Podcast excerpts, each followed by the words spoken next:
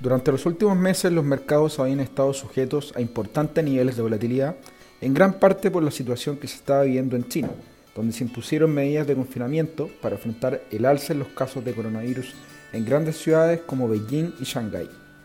Dado el tamaño de la economía china y su relevancia, siendo la segunda economía más grande del mundo, esta situación está afectando directamente a otras economías que dependen de su demanda,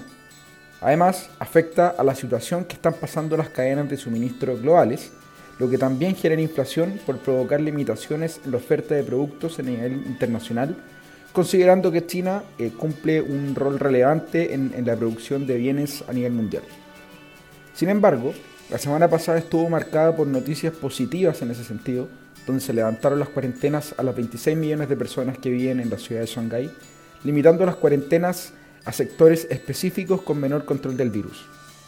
A pesar de que el daño a la economía del país es prácticamente irreversible, donde incluso para este trimestre móvil podrían entrar en recesión producto de, las medidas de confinamiento, los mercados reaccionaron de forma positiva ante la noticia del relajamiento de los confinamientos, ya que junto a esto, además, el gobierno anunció un plan de acción para impulsar la economía en adelante.